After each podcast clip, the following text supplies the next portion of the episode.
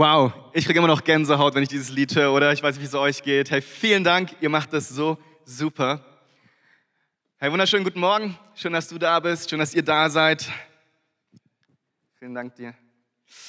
Herzlich willkommen auch an all unsere Gäste. Vielleicht bist du auch das erste Mal hier. Dann herzlich willkommen auch an dich. Oh ja, ist cool.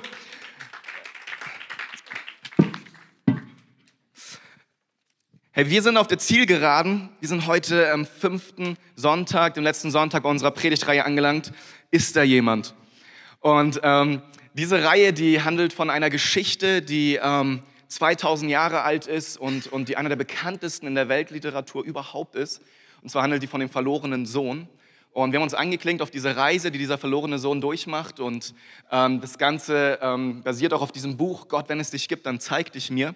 Und ich weiß nicht, ob du dieses Buch schon hast, aber wenn du heute das erste Mal da bist, dann kriegst du es nachher auch geschenkt von uns, äh, wenn du rausgehst in unserer Welcome-Tüte. Also greif zu, weil es ist wirklich gut. Ich kann es dir sehr empfehlen. Ich glaube, wir haben mittlerweile über 500 Bücher davon verschenkt, verkauft, was auch immer. Und, und heute sind wir auf der Zielgeraden und ähm, ich weiß nicht, wie lange du schon auf unserer Reise mit dabei bist, du von Anfang an dabei bist oder erst kürzlich eingeklinkt hast, wie auch immer. Aber wir sind gestartet mit diesem ähm, Versuch oder diesem Vorhaben, ein Gebet zu sprechen. Und dieses Gebet heißt, Gott, wenn es dich gibt, dann zeig dich mir. Und ich weiß nicht, ob du dieses Gebet schon mal gebetet hast oder ähm, tatsächlich auch schon erlebt hast, wie Gott sich dir gezeigt hat. Aber wenn du heute Morgen hier bist und, und, du hörst davon das erste Mal, ich ermutige dich so sehr, auch wenn wir als Gemeinde vielleicht damit heute zum Ende kommen, ja, dass du vielleicht damit sogar startest und ähm, 30 Tage lang einfach mal jeden Tag dieses Gebet sprichst. Gott, wenn es dich gibt, dann zeig dich mir. Und warum wir glauben, dass es so cool ist, ist folgendermaßen, du hast ja nichts zu verlieren, wenn du so ein Gebet sprichst. Ich meine, mach das einfach zu Hause, ja, ähm, in deiner stillen Kammer her, in deinem Schlafzimmer, auf der Toilette, unter der Dusche, wo auch immer du dich traust, so ein Gebet zu sprechen. Du musst ja nicht gleich am Arbeitsplatz rausbrüllen, ja, tu es nicht. Aber letztlich hast du nichts zu verlieren, wenn du dieses Gebet sprichst. Und ähm, vielleicht kennst du Blaise Pascal. Das ist einer, der hat eine Wette damals ähm, ähm, ja, formuliert. Da hat er mit Atheisten mal im Gespräch und er hat letztlich Folgendes formuliert, ich versuche zusammenzufassen. Er hat gesagt, schau mal, du bist Atheist, ich, ich bin Christ und ähm, wenn es Jesus wirklich gibt und ich an ihn glaube, dann ist ja Folgendes, ne? dann lebe ich ein Leben als Christ und es ist ganz gut und, und, und schön und es gibt mir was, es gibt mir Halt in meinem Leben und ähm, wenn ich sterbe und es Gott gibt, Gott wirklich, dann habe ich auf ganzer Linie gewonnen, oder? Weil dann hat sich das auch gelohnt. So, du bist Atheist, du glaubst, Gott gibt es nicht und, und du lebst dein Leben und du genießt es wahrscheinlich auch, weil du fühlst dich nicht so ja in einer Zwangsjacke von all diesen Geboten und Gesetzen, die Gott dir auferlegt. Und wenn es Gott dann nicht gibt, dann hast du auch nichts verloren, aber auch im Endeffekt nichts gewonnen, weil du glaubst ja, danach gibt es nichts. Das heißt, du wirst es nicht merken. Ja? Das heißt, du hast nichts davon. Jetzt ist es aber so, wenn du so lebst und es gibt Gott aber doch, dann lebst du dein Leben und du wirst am Schluss merken, oh Mist. Und dann hast du tatsächlich alles verloren. Das heißt, du kannst eigentlich nur gewinnen und nicht wirklich verlieren, wenn du dich auf diese Reise einlässt. Und, und ich ermutige dich echt total, sprich mal dieses Gebet. Und ich glaube, wenn, wenn wir das ernst meinen, ich glaube sogar, wenn du es nicht ernst meinst, ja, kann Gott es doch ganz schön ernst nehmen ja, und dir begegnen. Und ich sage dir, es ist das Beste, was dir passieren kann. Und wir haben verschiedene Themen schon hinter uns und heute heißt das Thema das Erwachen zum Leben. Und diese Geschichte vom verlorenen Sohn, ich weiß nicht, ob sie dir bekannt ist, ich werde sie gleich nochmal zusammenfassen, die ist eingebettet in eine bestimmte Situation. Und sie ist eingebettet in eine Begebenheit, wo Jesus mit ähm, dieser geistlichen Elite von damals spricht, den religiösen Führern. Und sie ist eingebettet in noch zwei andere Geschichten. Und es geht so los, dass diese religiösen Führer ja zu Jesus kommen und sich letztlich darüber beschweren, dass er so nett ist. Weil er so nett ist zu Menschen, die in den Augen dieser religiösen Führer alles andere als fromm sind, ja, die richtig ausgewaschene Sünder sind, ja, Schlitzohren, die andere übers Ohr hauen, die, die nicht so leben, wie man damals das erwartet hat von guten, frommen Juden. Und die Pharisäer regen sich mega darüber auf, dass Jesus die liebt und, und mit denen Zeit verbringt, mit denen isst, mit denen zusammen ist. Und dann erwidert Jesus ihre Anklage, ihre Beschwerde mit drei Geschichten. Entschuldigung. Und die erste ist die Geschichte von dem verlorenen Schaf. Vielleicht hast du die auch schon mal gehört, ja? Da sind so 100 Schafe, eins rennt weg. So, es kann tatsächlich passieren und Schafe sind nicht die klügsten Geschöpfe auf dieser Welt. Und wenn die sich verlaufen, ist ganz schlecht. Und, und der Hirte macht sich auf den Weg, findet dieses Schaf und bringt es zurück. Und dann steht da in dem Text, dann ruft er seine Freunde und Nachbarn zusammen und sagt zu ihnen, freut euch mit mir, ich habe das Schaf wiedergefunden, das mir verloren gegangen war. Und dann ist eine große Party und er feiert, weil er sein Schaf wieder hat. Und damals war so ein Schaf tatsächlich sehr wertvoll. Und dann macht er weiter und Jesus erzählt eine andere Geschichte von einer Frau, die eine Münze verloren hat. Und sie sucht das ganze Haus ab, ja, über in jede Ritze guckt die rein, die fegt alles durch, sie sucht und sucht und sucht. Und dann findet sie diese Münze und sie ist total glücklich. Und dann sagt auch sie zu ihren Nachbarn, freut euch mit mir, ich habe die Münze wiedergefunden, die ich verloren hatte. Und damals war das echt viel wert. Ja? Das ist wie, als würdest du, weiß ich nicht, dein Dokument für die Lebensversicherung verlieren, was du aber brauchst, um sie zu bekommen. Ja? Oder, oder was auch immer. Also da ging es um richtig viel Geld oder, oder deine Rente oder was auch immer. Und, und, und sie hat sie überall gesucht und gefunden. Und sie sagt, hey, freut euch mit mir, ich habe sie gefunden. So bis dahin ganz, ganz schön und nett. Und dann erzählt Jesus aber die Geschichte von dem verlorenen Sohn. Und da heißt es, denn mein Sohn war tot, jetzt lebt er wieder, er war verloren, jetzt ist er wiedergefunden. Und sie begann ein fröhliches Fest. In diesem Buch ist es beschrieben mit Party im Fundbüro. Und ich finde, das passt so gut, weil wisst ihr, hey, Gott liebt es und er feiert es und er freut sich so, so sehr über jeden einzelnen Menschen, der umkehrt und zurück zu Gott kommt. Der umkehrt und zurück zu Gott kommt. Und diese geistliche Elite damals, die hat es nicht begriffen, dass es genau darum geht und dass Gott nicht nur die Frommen und Heiligen liebt, sogar eigentlich gar nicht, weil die alle voll selbstgerecht waren, sondern dass er die Menschen vor allem liebt, die sich eingestehen, dass sie Probleme haben und Hilfe brauchen und dann umkehren. Und das hat Jesus verdeutlicht in dieser, in dieser Geschichte. Und wenn dann ein Mensch es tatsächlich macht, ja, dann passiert Folgendes. Dann ist, dann ist da wirklich Grund zu feuern, weil Gott diese Person wiedergefunden hat, beziehungsweise diese Person sich hat finden lassen. Ja, von verloren zu gefunden. Du hast Frieden mit deiner Vergangenheit, du hast Sinn im Leben, du hast Hoffnung für deine Zukunft. Und, und, und vielleicht bist du jetzt schon länger mit uns unterwegs und, und vielleicht hast du dieses Gebet gesprochen und, und vielleicht hast du Gott erlebt und du hast hier in einem Gottesdienst oder hier zu Hause tatsächlich zu Gott gesagt, hey, ich, ich will nach Hause kommen, ich will dieses neue Leben, ich will Vergebung, ich, ich will von vorne anfangen. Und, und wenn du das getan hast, dann passiert Folgendes. Dann sagt die Bibel, wirst du ein neuer Mensch. Und ich finde es so gut, wie, wie ähm, Dave und John das formulieren in ihrem Buch, deswegen ein Zitat, Seite 164. Sie sind jetzt auf ihrer Reise beim letzten Erwachen angelangt. John und ich nennen es das Erwachen zum Leben. Bisher ist ihnen ihr Verlangen nach mehr bewusst geworden. Es war das Erwachen der Sehnsucht. Jeder Mensch sehnt sich nach etwas. Dann wurde ihnen klar, dass es ein Fehler war, ihren eigenen Plan zu verfolgen und sie wollten von vorne anfangen. Das Erwachen der Reue, ja, nochmal irgendwie die Kassette zurückspulen, nochmal von vorne anfangen. Wie viele wünschen sich das nicht? Sie haben außerdem erkannt, dass sie Hilfe von Gott brauchen, um etwas zu ändern, und sie sind zu ihm nach Hause gekommen. Das Erwachen der Hilfsbedürftigkeit. Und das fällt gerade Männern extrem schwer, weil ich glaube, uns grundsätzlich zuzugeben, dass ich Hilfe brauche. Gerade wenn es nach außen so aussieht, als wäre alles im Lot und, und uns geht es super. Er hat sie so schnell und so herzlich willkommen geheißen, dass es eine Weile gedauert hat, bis sie die Gnade begriffen haben, die sie geschenkt bekamen. Ja, das Erwachen der Liebe letzten Sonntag. Pastor Kai darüber gesprochen, wie, wie dieser Vater kommt und, und diesen Sohn, ohne ihn überhaupt erst anzuhören, in den Arm nimmt, überschüttet mit Liebe und, und ihn einfach wieder annimmt, wiederherstellt. Und jetzt sind sie bereit, dieses Leben zu Hause bei Gott zu erkunden. Das ist heute das Erwachen zum Leben. Und wenn ein Mensch tatsächlich das angenommen hat, ja, diese, diese Vergebung von Gott, gesagt hat, er braucht Hilfe, diese Gnade erlebt hat, dann passiert etwas Wundervolles. Es beginnt nämlich etwas komplett Neues, ein neues Leben. Der Apostel Paulus drückt es so aus, gehört jemand zu Christus, dann ist er ein neuer Mensch. Was vorher war, ist vergangen, etwas völlig Neues hat begonnen. Das lesen wir in 2. Korinther 5.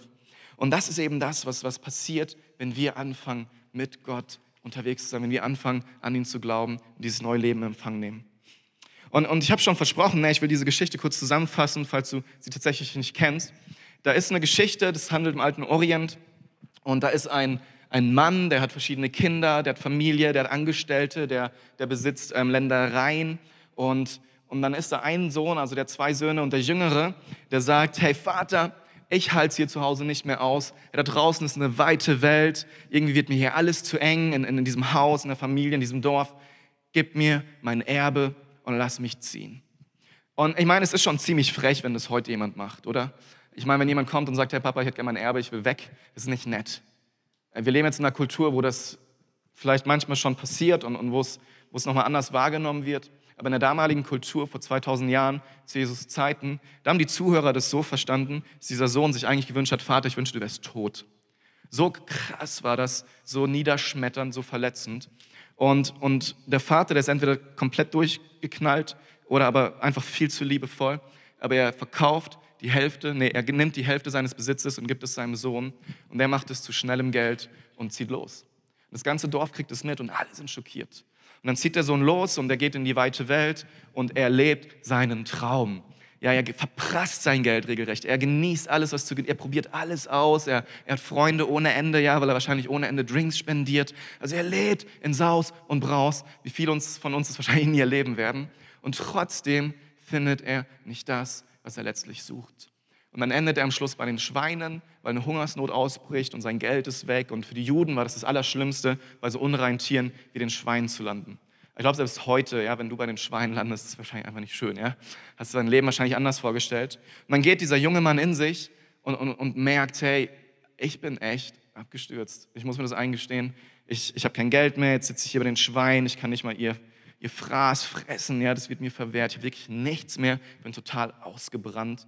Mein Vater ist reich, vielleicht gehe ich einfach zurück und sage ihm, hey, ich will nicht mehr dein Sohn sein, aber lass mich wenigstens irgendwie für dich arbeiten, weil dann wird wenigstens mein Magen voll. Und dann macht er sich auf und geht nach Hause. Und die Juden, die zuhören, die warten jetzt, dass dieser Sohn so richtig einen auf den Deckel bekommt. Ja? Das kannst du ja nicht machen. Erstmal den Vater so entwürdigen und entehren, losziehen, alles Geld verprassen, dann so tun, als wäre nichts nach Hause kommen. Vergiss es. Und er kommt nach Hause, der geht diesen Weg und ich glaube, der war nicht einfach. Es ist nicht einfach anzuerkennen, dass man was falsch gemacht hat und dass man Hilfe braucht. Und dann kommt er beim Vater an, beziehungsweise schon von weitem, als er sich dem Dorf nähert, passiert Folgendes. Der Vater sieht ihn, weil er jeden Tag Ausschau nach ihm gehalten hat, und dann rennt er ihm entgegen und er nimmt ihn in den Arm und er überhäuft ihn mit Küssen und, und er stellt direkt wieder seine Ehre als Sohn dar. Er lässt den Siegelring bringen, einen Mantel, Sandalen. Also er ist wieder vollwertiges Mitglied in der Familie. Für uns ist es so eine nette Geschichte, aber damals, das war absolut, also das, das war nicht möglich. Also ich habe das vor zwei Wochen in meiner Predigt gesagt, deswegen will ich gar nicht so sehr ausführen, aber eigentlich hätten die als gesamtes Dorf wären ihm entgegengegangen und hätten ihn verbannt und hätten gesagt, scher dich zum Teufel. Ja, wir sind durch mit dir. Du hast hier nichts mehr zu suchen. Du hast alles zerbrochen, was uns wichtig ist. Ja, du kannst keinen Fuß mehr in dieses Dorf setzen. Der Vater rennt, weil er diese Dorfbewohner überholen möchte, um es nicht zuzulassen, dass das passiert, den Sohn zu schützen und ihn mit dieser Liebe und Gnade zu überhäufen, von der wir letzte Woche gehört haben.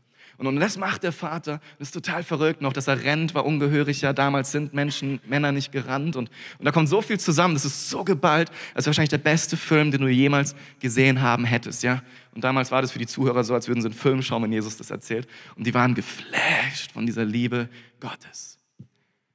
Und da sind wir heute, und da steige ich ein in Vers 24, weil dann ist dieser Sohn, ja, es ist diese Situation passiert und dann gehen sie zurück zum Haus und der Vater sagt eben Folgendes, was ich auch schon vorgelesen habe. Denn mein Sohn war tot und jetzt lebt er wieder. Er war verloren, jetzt ist er wiedergefunden und sie begannen ein fröhliches Fest. Und vielleicht hast du die Geschichte jetzt schon zum fünften Mal gehört. Hey, ich kann sie so oft haben, mich packt es immer wieder, wenn mir eins deutlich wird. Hey, Gott schenkt so unglaublich unverdiente, alles übertreffende Liebe, Annahme und Gnade. Hey, das, das findest du nirgendwo, außer bei ihm. Und wisst ihr, wenn er hier sagt, er war tot und jetzt lebt er wieder. Was heißt es? So, wisst ihr, wenn wir nicht mit Gott verbunden sind, wenn wir nicht an ihn glauben, dann sind wir wie tot für Gott. Dann sind wir innerlich, geistlich tot. Und bis 18 wusste ich auch nicht, dass es Gott gibt. Ja, ich hatte keinen blassen Schimmer davon. Und, und klar haben Leute das erzählt und ich hatte Kommunion, da gab es auch ordentlich Geld für und es war toll. Aber mit, mit Gott, ey, da hatte ich nichts am Hut, meine Eltern auch nicht, mein Umfeld nicht. Es war für mich tot. Der Glaube, das hatte nichts von Bedeutung. Und ich musste erst Gott kennenlernen und nach Hause kommen, um zu verstehen, dass es da so viel mehr gibt. Und dann beginnt das Fest. Und dann wird gefeiert, wenn jemand nach Hause kommt. Ich liebe diese Stelle ähm, bei den verlorenen Schafen. Da steht, wenn einer nach Hause kommt, ist im ganzen Himmel eine riesen Party. Und, und, und ich feiere das total, wenn jemand das, diese Entscheidung auch jeden Sonntag trifft, immer wieder. Oder eigentlich haben wir jeden Sonntag Menschen, die diesen Schritt gehen. Und jeden Sonntag ist eine riesige Party im Himmel. Ich habe mir vorgestellt, ja, wir sind ja nicht die einzige Kirche, die Gottesdienst feiert. Und bei uns sind auch nicht die einzigen, die wahrscheinlich diesen, also da wird so viel, also wird Dauerparty im Himmel sein, ja. Und manche feiern ja auch nicht nur Sonntag Gottesdienst. Also, hey, ich freue mich auf den Himmel, ja. Es muss so schön sein, die ganze Zeit zu feiern. So, und was passiert aber, wenn wir jetzt mit, mit Jesus durchstarten? Ja, jetzt, jetzt haben wir das alles erlebt und, und Gottes Gnade kam in unser Leben. Wir sind überwältigt, wir sind total baff. So, was passiert jetzt als nächstes? Was passiert mit dem Sohn? Und ähm, ich glaube, wenn wir mit Jesus Christus durchstarten, dann werden wir Leben im Überfluss bekommen. Wirklich echtes Leben. Weil das ist ja, warum der Sohn losgegangen ist. Er wollte ja leben, er wollte etwas, was er gedacht hat, es fehlt ihm und er hat es da nicht gefunden, weil es nur bei Gott zu finden ist. Und ihr seht die Verse schon da. Das sind Aussagen, die Jesus getroffen hat. Weil ich lebe, werdet auch ihr leben. Herr Jesus ist gestorben und auferstanden, er lebt und weil er lebt, wenn wir uns mit ihm verbinden, werden wir leben. Oder 1. Johannes schreibt Johannes, wer den Sohn Gottes hat, hat auch das Leben. Wer den Sohn nicht hat, hat auch das Leben nicht. Das heißt nicht, dass ihr jetzt alle tot werdet, weil Jesus sind gar nicht. Es geht da wirklich um dieses Leben, was nur allein Gott dir geben kann. Und Johannes 10, 10, ich aber bin gekommen, um ihm das Leben zu geben, Leben im Überfluss oder in ganzer Fülle. Und das ist das, was Gott für uns vorhat. Hey, es ist, ich, ich weiß nicht, was dein Bild vom Christentum ist. Beim Christentum geht es nicht darum, dass du jetzt plötzlich dir ach, dich selbst kasteist und versuchst, irgendwie zehn Gebote zu halten und, und der Spaß ist vorbei. Ja? Also, also viele haben ja dieses Bild und manche Christen leben das leider auch so. Ja? Also, weiß nicht, ich, ich kenne Christen, wo ich denke, die haben irgendwie keine Freude und das finde ich komisch, weil, ja, Party, Freude und so, wisst ihr, was ich meine? Und bei mir war das auch so, als ich zum Glauben kam, hey, so, die, so die ersten Fragen, als ich, als ich mutig war und das, das anderen erzählt habe, war, oh, darfst jetzt keinen Sex mehr haben? Du tust uns voll leid, ist der ganze Spaß weg. Und, und, und dann ging es los, ja, und ich dachte, ich habe keine Ahnung, weil ich habe das echte Leben kennengelernt. Ich habe Leben, alles, was ich davor gemacht habe, war nett, aber kein Vergleich zu dem, was ich jetzt habe. Und das ist, was Gott uns geben möchte. Aber was ist dieses Leben im Überfluss genau? Da möchte ich heute Morgen drauf eingehen. Und ähm, es sind im Endeffekt drei Beziehungen, auf die das Auswirkungen hat, wenn wir anfangen, mit Gott durchzustarten. Und das ist einmal unsere Beziehung zu Gott, dann ist einmal unsere Beziehung zu Menschen und dann ist unsere Beziehung zu der Welt, in der wir leben. Und ich fange an mit unserer Beziehung zu Gott. Selbst genannt, Gott feiert dich. Ähm, so, wenn wir uns bekehren und zu Gott zurückfinden und, und, und wieder so bei, bei Gott ankommen, dann kommt erstmal eine Party. Ja? Also das allererste, und das liebe ich so bei Gott, das ist, er feiert dich erstmal total. Hey, egal was du gemacht hast, egal was hinter dir liegt, egal was noch vor dir liegt, hey, erstmal ist ein riesiges Fest, ja. Und, und er überschüttet dich mit Gnade und mit Liebe und, und er feiert dich. Und er liebt es einfach, dass du da bist. Und ich weiß nicht, ob du Menschen kennst, die, die diesen Schritt gegangen sind, ja, so, so frisch Bekehrte nennt man das so bei den Christen. Und, und ich war selber mal so einer, ja, deswegen kann ich mich da ein bisschen drüber auslassen. aber das sind nicht jeder, ja, aber viele von denen, die sind die sind so, so ein Unterschied wie Tag und Nacht. Ja? Die, die haben plötzlich so eine Freude, die aus jeder einzelnen Faser ihres Körpers strahlt, aus jeder Pore rausquillt. Ja? Die, sind, die sind überall, wo die hinkommen, erzählen die davon ja? und gehen auch manchmal echt auf die Nerven, weil sie es jedem erzählen. Und ich war auch so, ey, ich habe jedem erzählt, hey, kennst du Jesus? Lass mich bitte in Ruhe. Nein, du musst, es ist besser.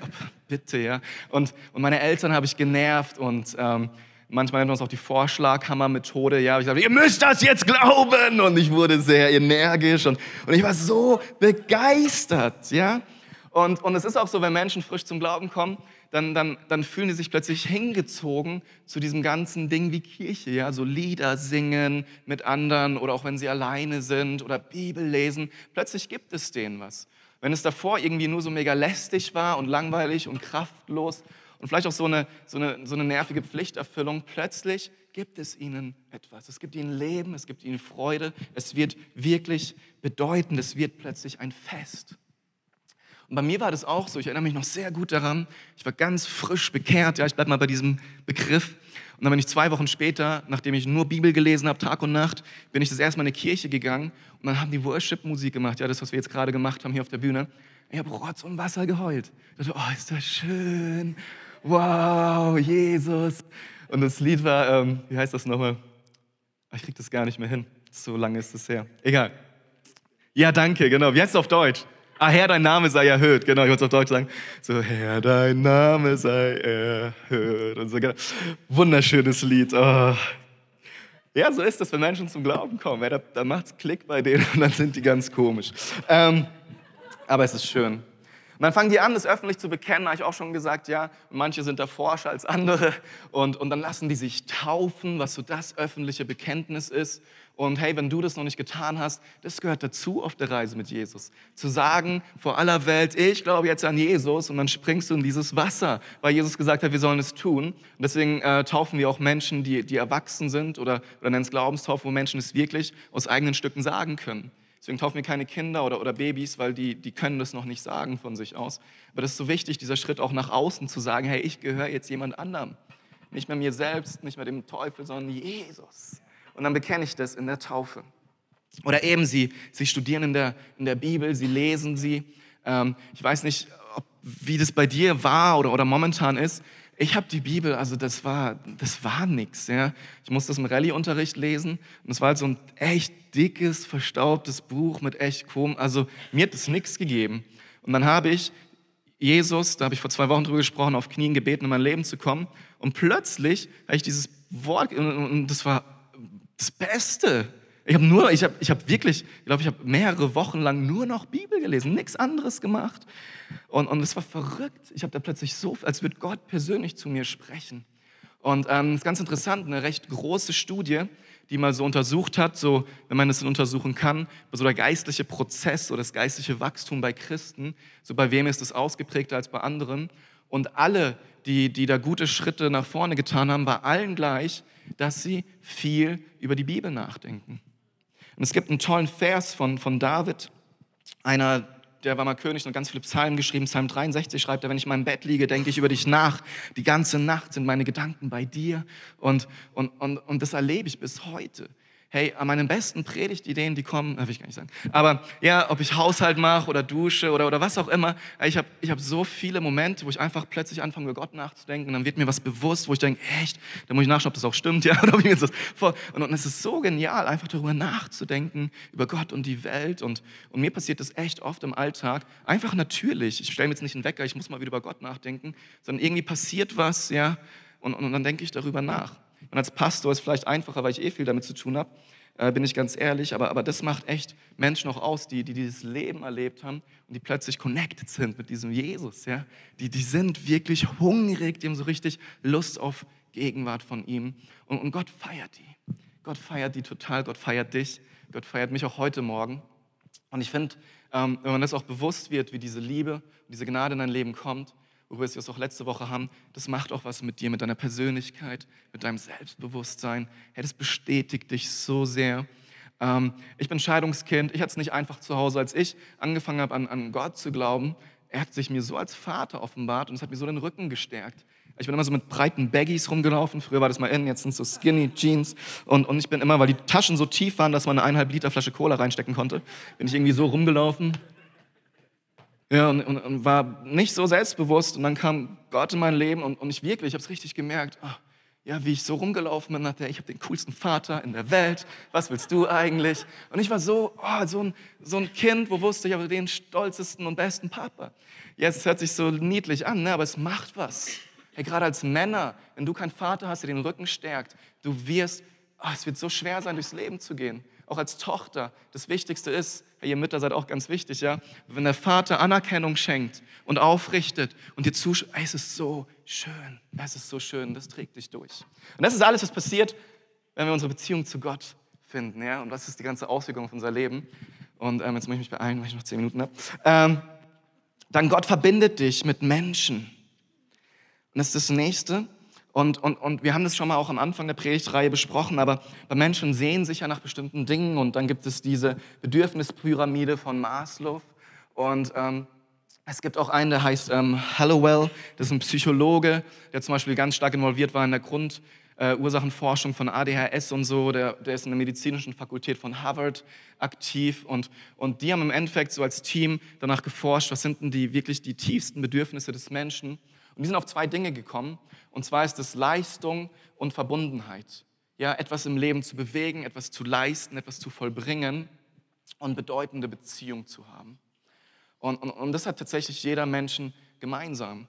Hey, jeder will doch irgendwas bewegen, jeder will doch irgendwie wichtig sein, einen Unterschied machen und, und jeder will Beziehungen leben. Und das eine ist, dass Leistung ohne Beziehung tatsächlich nicht so erfüllend ist. Es gibt Menschen, die haben gar kein Privatleben, die leben nur für die Karriere und, und viele von denen merken, wenn sie wirklich älter werden und, und Dinge verpasst haben, vielleicht sogar Familie verpasst haben, keine Kinder haben, keinen Partner, isolierter werden, nur noch ihre Arbeitskollegen haben, die sie aber verlieren, wenn sie den Job verlieren, die merken, hey, wow, jetzt habe ich Geld, aber, aber, aber irgendwie kann ich es nicht genießen. Und tatsächlich ist es besser für Menschen, wenn er gute Beziehungen hat, als etwas zu vollbringen. Am besten ist es, wenn beides zusammenkommt, aber es ist tatsächlich so, dass die Menschen am Schluss doch glücklicher sind, die dann ein starkes Beziehungsnetz haben, aber dafür vielleicht nicht die Welt verändert haben, ja, als die, die, die viel bewirkt haben, aber letztlich einsam sind. Und auf dem Sterbebett sind die wenigsten Bekenntnisse so, oh, ich hätte mehr im Büro arbeiten sollen. Ja? Das, das hörst du nicht so oft. Sondern es ist eher, hey, ich hätte gern mehr Zeit mit denen verbracht, ich wäre gern mutiger gewesen, ich wäre ja vieles, aber nicht, ich hätte gern mehr gearbeitet oder Leistung gebracht. Und ähm, das finde ich spannend und, und John Ortberg, das ist ein Psychologe und auch Pastor, der hat gesagt, unsere Gesellschaft sei immer versessener darauf, etwas zu leisten, während sie gleichzeitig immer armseliger darin wird, Beziehungen zu bauen. Und ich glaube, das stimmt total. Ich habe es schon wiederholt hier gesagt, weil einer der größten Probleme unserer modernen Gesellschaft ist Einsamkeit. So viele Menschen sind einsam. Und der Adel Tawil, als er dieses Lied geschrieben hat, ähm, ist da jemand, ich weiß gar nicht, ob wir es schon mal gesagt haben, aber der hat es ja geschrieben in einer Phase nach einer Trennung von seiner Freundin. Ähm, er, er, hatte eine Partnerin und, und diese Partnerin war dann nicht mehr seine Partnerin, sondern es war dann eine Lebensabschnittsgefährtin, ja, weil es vorbei war. Und ähm, er hat dieses Lied geschrieben und da sind ja so Sätze drin wie, du stellst dir vor, dass jemand an dich denkt. Es fühlt sich an, als wärst du ganz alleine. Ich singe es jetzt nicht, ja. Ist da jemand, der mein Herz versteht, der mit mir bis ans Ende geht? Ist da jemand, der an mich glaubt? So, er, er, hat, er hat dieses Gegenüber verloren, was all das für ihn war, geglaubt hat, mit ihm gegangen ist. Und, und die Frage ist auch, ist da jemand, der mit mir wirklich bis ans Ende geht? Weißt du, ist da jemand, wenn ich alt bin, wenn ich vielleicht nicht mehr die Kraft habe, wenn ich vielleicht nicht mehr meinen Job habe, ist da jemand, der mir wirklich noch zur Seite steht? Ist da jemand? Ist da jemand, der mich wirklich braucht? Ja, du hast gehofft, dass eins und eins gleich zwei ist und so weiter. Also, also er beschreibt diesen Schmerz, der Einsamkeit und die Fragen, die damit verbunden sind. Hey, nimmt mich überhaupt jemand wahr? Hallo, Welt, seht ihr mich? Wie viele stellen sich diese Frage? Mein Handy zeigt mir jetzt mittlerweile an, wie viel Screentime ich in der Woche habe. Und das ist nur mein Handy, da ist nicht der Fernseher dabei, da ist nicht der Computer dabei, das ist alles nicht dabei. Hey, wir verbringen so viel Zeit vor der Glotze, vor irgendeinem Screen und, und verpassen es zu leben mit anderen Menschen. Und das ist traurig. Und da ist jeder von uns in der Gefahr. Und hey, Freunde bei Facebook, ist schön, aber ist nicht das Gleiche, wie sich wirklich zu treffen. Es ist auch bei Instagram nicht und so weiter. Ähm, in unserer Gesellschaft ist es ein Riesenproblem. Großbritannien hat einen Minister für Einsamkeit angestellt. Dann könnt ihr hier lesen, ja. Ähm, Jobverlust, Trauerfall, Trennung. Mehr als neun Millionen Briten fühlen sich häufig einsam. Die äh, Regierung ernennt nun eine Ansprechpartnerin. Das ist schon ein bisschen her. Ähm, Deutschland, ja, ein SPD-Politiker ähm, Karl Lauterbach hat gesagt, die nächste Folie, ähm, es muss für das Thema Einsamkeit einen Verantwortlichen geben, bevorzugt im Gesundheitsministerium, der den Kampf gegen die Einsamkeit koordiniert. Hey, das ist tatsächlich ein Riesenproblem. Ähm, in, in, meiner alten Stadt, in der Gemeinde, da, da, sind wir mal an die Bürgermeisterin oder Bürgermeister, weiß ich gar nicht mehr rangegangen, gefragt, hey, was ist denn die größte Not hier? Die Antwort war Einsamkeit. So viele Menschen sind einsam, vor allem Ältere, die gerade frisch in Rente, so viel Einsamkeit. Die Frage, ob eine Anlaufstelle und so weiter und so fort. Ja? Es ist ein Riesenproblem. Und die gute Nachricht heute Morgen ist, hey, da ist aber jemand. Du musst nicht einsam bleiben. Und gerade wenn du anfängst, Ja zu Gott zu sagen, nach Hause kommst, hey, dann, dann wirst du erstmal die Beziehung zu Gott haben, die schon echt erfüllend ist. Aber Gott wird dich auch ein Beziehungsgeflecht einfügen und das ist eine Familie, das ist die Kirche. Und ich weiß gar nicht, ob dir das so bewusst ist, aber in dem Moment, wo du auch Ja zu Gott sagst, sagst du Ja zu einer wirklich großen Familie mit vielen, vielen, vielen Millionen weltweit und ein paar hundert hier in Bayreuth. Und, ähm, und das ist was Großartiges. Das ist was wirklich Schönes. Und Gott geht sogar so weit und ähm, enthält uns bestimmte Seiten von sich vor, die wir nur erleben können, wenn wir mit anderen unterwegs sind. So Jesus sagt es zum Beispiel in Matthäus 18, wo zwei oder drei zusammen sind, bin ich mitten unter ihnen. Und du kannst alleine die besten Zeiten haben in der Anbetung und, und im Bibellesen, aber du wirst nochmal eine ganz andere Qualität und Intensität und Dimension mit Gott erleben, wenn du dich darauf einlässt, mit anderen unterwegs zu sein. Und nochmal ein Zitat aus dem Buch, weil ich es so gut fand, von Seite 182. Alle reden immer davon, wie sehr Gott mich liebt. Ich spüre einfach nichts von seiner Liebe. Vielleicht geht es dir genauso. Man hat dir gesagt, dass er dich liebt und du möchtest auch glauben, dass er dich liebt, aber du spürst es einfach nicht. Und der Grund dafür, dass so viele Menschen die Liebe Gottes nie spüren, ist, dass Gott uns seine Liebe durch die Liebe anderer Menschen zeigen möchte. Der Grund ist, dass Gott seine Liebe durch die Liebe anderer Menschen zeigen möchte. Leider lassen wir es aber oft nicht zu, anderen Menschen nahe genug zu kommen, um seine Liebe durch sie zu spüren. Ich glaube, das ist dran. Einsamkeit ist, weil du dich isolierst, weil du dich zurückziehst, weil du dich nicht öffnest. Und auch als, als Christ ist es so, es ist nicht direkt automatisch alle deine Probleme gelöst, ja? sondern es erfordert auch von uns ein gewisses Maß an Entgegenkommen. Und, und ich glaube tatsächlich, dass viele die Liebe Gottes nicht in dem Maße spüren, wie es andere tun, weil sie sich nicht einlassen auf diese Beziehung, wie sie es hier in dem Buch schreiben. Und es gibt eine witzige Geschichte, die hat ein Prediger vor Jahren mal gehalten. Und das ist eben über, den über das verlorene Schaf. Ja, was, was so die erste Geschichte ist von diesen drei Geschichten. Und, und das ist, ja, Interpretationssache, ja, aber, aber es ist verdeutlicht was so gut. Und zwar ist er der Hirte, der loszieht und dieses Schaf sucht. Und dann findet er das Schaf und es ist einsam und allein und, und verloren. Und dann kommt der Hirte und er nimmt es und trägt es auf seinen Schultern zurück zur Herde. Und oh, wie schön ist das, oder? So nah am Hirten, die Wärme, die Geborgenheit. Ah, ja. Aber irgendwann ist er wieder bei der Herde und dann setzt er dich ab. Und dann sind da 99 andere Schafe. Und die blöken und die stinken und die beißen vielleicht auch mal. Und du denkst, wo bin ich hier? Wo ist der Hirte? Es war so schön, ja. Und, und, und die, Pointe von der Geschichte ist im Endeffekt, hey, hey Gott ist immer noch genauso nah, aber, aber es, es geht halt nicht nur um dich, sondern es ist ein größeres Ganzes und wir sind Teil davon. Und, und wenn wir lernen und erleben, uns auch auf die anderen Schafe einzulassen, ja, dann werden wir eine Harmonie und eine Einheit und, und eine Fürsorge erleben. Das ist, das ist wunderschön. Und ich finde das Bild so gut, was so ein bisschen der Wahrheit entspricht. Ja. So manche sind vielleicht von euch schon seit vielen, vielen Jahren mit Gott unterwegs. Und ich erlebe das auch teilweise. Ja, da ist so eine anfängliche Verliebtheit und Begeisterung. Und, und manchmal merke ich so, ich hätte es gern wieder, ja, aber es ist voll naiv, weil ich bin halt jetzt 16 Jahre Christ und ich verändere mich, ich reife, ich gehe weiter und, und ich kann nicht erwarten, dass der Hirte mich die ganze Zeit durch die Gegend trägt. Ja, weil es gibt halt auch andere Schafe und vielleicht ist dran, dass die mich auch mal tragen und ich muss es zulassen. Versteht ihr das? Ähm, ich finde das sehr inspirierenden Gedanken. In einer großen Gruppe kann man gut feiern, aber nicht wirklich gut Beziehungen bauen. Und wisst ihr, deswegen ähm, bieten wir als Gemeinde Kleingruppen an. Ähm, wir werden Mitte März wieder starten. Und ich mache dir so, so, so Mut, dich einer Kleingruppe anzuschließen bei uns in der Kirche oder in einer anderen Kirche.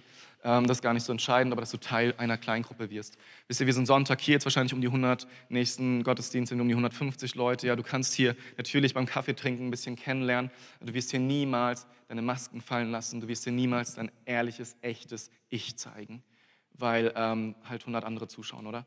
Und, und, und wir brauchen enge, tiefe Beziehung, um diesen Schritt gehen zu können. Die Bibel sagt, dass wenn wir das aber tun, wenn wir ins Licht gehen, dann werden wir leben wie, wie alles Dunkle in uns, wie Ängste, wie, wie Dinge, die uns zurückhalten, um in diesem Leben im Überfluss zu leben, wie die Dinge verschwinden und immer weniger werden. Und das passiert durch gegenüber, durch, durch Kleingruppen. Und Kleingruppen, das ist nicht, also das ist nichts Komisches, ja. Sondern Kleingruppen sind im Endeffekt Menschen, die haben wahrscheinlich ein ähnliches Alter wie du, ähnliche Interessen, ähnliche Hobbys und die treffen sich, die verbringen zusammen im Alltag Zeit und dann beten sie miteinander, lesen in der Bibel, machen entweder eine sportliche Aktivität. Es ist ganz unterschiedlich, weil letztlich geht es einfach darum, Zeit miteinander zu verbringen, sich kennenzulernen und eine Möglichkeit zu geben, einfach echt zu sein. Zu sagen, hey, ich, ich brauche da Gebet, Leute, ich habe da echt eine Not. Und dann wirst du erleben, indem die sich mit dir eins machen, dich tragen, dich unterstützen, wie du so viel Liebe erfährst. Und, und das ist Gott.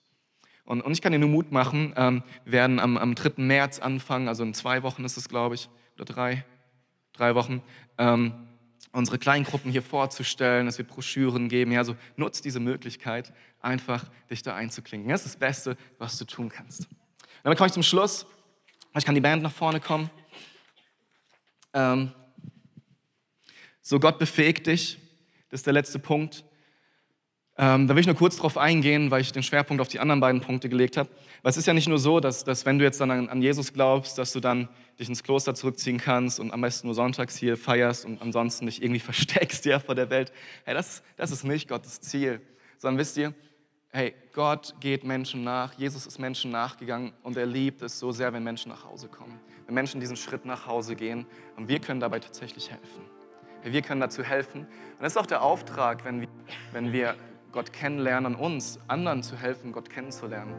Und bei vielen passiert es automatisch, weil die so, so überwältigt sind von dieser Liebe und dieser Gnade und, und, und, und, und hey, beste Freude ist geteilte Freude, wisst ihr das? Und es einfach weiterzugeben und zu sagen, hey, schau mal, was ich erlebt habe, willst du das nicht auch kennenlernen? Und das ist eigentlich das, das Beste, was, was du tun kannst, wenn du es selber erlebt hast. In Johannes 3,16 steht, dass Gott liebt die Welt und die Menschen in ihr. Ja, so sehr hat Gott die Welt geliebt. Er liebt diese Welt, Leute. Es ist nicht so, dass er jetzt denkt, oh, die ganzen schlimmen Menschen da draußen, die haben einfach keine Ahnung, ist. Überhaupt nicht, so ist Gott nicht. So ist Jesus nicht, sondern er geht immer wieder raus in die Hecken und Zäune, an Orte, wo keiner hin will und holt sie zurück. Und, und wisst ihr, Gott hat dir auch Gaben gegeben und Gott hat einen Traum für diese Welt. Und, und, und das Beste, was du tun kannst, ist, sich in diesen Traum einzuklinken. Herr, und weißt du, was das Beste ist, wenn die Leidenschaften, die Gott dir geschenkt hat, die Gaben, die Gott dir geschenkt hat, wenn sie die Nöte dieser Welt treffen, wenn sie die Nöte dieser Welt begegnen. Und, und ich mache dir Mut, weil ich glaube, dass die glücklichsten Menschen tatsächlich die sind, die in ihrer Berufung leben. Ich glaube, dass, dass wenn du an dem Platz bist, wo Gott dich haben möchte, egal wo, aber wenn du in dem Willen Gottes bist, es wird dich unglaublich erfüllen. Du wirst verstehen, was es heißt, Leben im Überfluss zu haben. Und, und Leistung und Beziehung ist ganz eng miteinander verknüpft. Das eine spielt das andere nicht aus. Ja, wir können uns nicht anstrengen, um Himmel zu kommen. Das ist alleine die Gnade. Und wenn wir diese Gnade erlebt haben, dann, dann wird die sich auch in, in, in Werken, in Leistungen ausdrücken, weil es einfach Gottes Charakter ist. Und wir sind sein Ebenbild, er hat uns geschaffen. Ich mache dir so Mut, auch das zu ergreifen. Weil es gehört dazu. Ja, uns nicht nur um sich selbst zu drehen, sondern auch zu schauen, Gott, was, was willst du von mir? Wo kann ich einen Unterschied in dieser Welt machen? Ich ermutige dich sehr, Next Steps zu besuchen, unseren Kurs, der parallel zum zweiten Gottesdienst anfängt, ähm, wo es darum geht, heute Step 2, ne, was bedeutet Nachfolge, aber darüber geht es auch hinaus bei Step 3, was hat Gott mir in Gaben geschenkt, Step 4, wie kann ich das einbringen? Und dann, dann fang an, ähm, auch was zu bewegen in dieser Welt. Fang an, es ist so gut. Herr, lass uns aufstehen. Ich möchte ähm, dich ganz zum Schluss noch eine Sache fragen. Jeden Sonntag geben wir Menschen die Möglichkeit, nach Hause zum Vater zu kommen. Das will ich auch heute Morgen machen. Und vielleicht hast du das alles gehört und denkst, wow, das würde ich ja auch gerne erleben. Hey, nichts leichter als das. Du kannst einfach zu Gott kommen und sagen, Gott, ich will dich kennenlernen. Ich, ich, ich brauche deine Vergebung. Ich möchte das ewige Leben. Ich, Jesus, ich möchte dich als Retter annehmen. Schenk mir dieses Leben im Überfluss. Und wenn du das ernsthaft betest und, und von Herzen glaubst, dann wird das passieren. Dann wird er dir dieses neue Leben geben. Vielleicht bist du jetzt schon fünf Wochen hier und du hast dich noch nicht getraut oder du bist das erste Mal oder wie auch immer, was auch immer dein Background, dein Hintergrund ist. Ich möchte dich heute Morgen fragen, ob du diesen Schritt gehen willst. Und vielleicht können alle die Augen zumachen. Es soll einfach ein Moment zwischen dir und Gott sein. Und wenn du Jesus als deinen Retter annehmen willst, wenn du, wenn du die Liebe des Vaters und diese Gnade kennenlernen möchtest, wenn du nach Hause kommen möchtest, dann nutzt doch diesen Moment und, und gib Gott ein kurzes Zeichen, indem du einfach deine Hand hebst und sagst, ja, ich, ich will das annehmen, ergreif meine Hand, hier ist meine Hand. Danke, ich habe deine Hand gesehen. Danke, danke. Er ist so stark, es ist so eine gute Entscheidung. Wenn du das möchtest, dann heb doch einfach kurz deine Hand als Zeichen.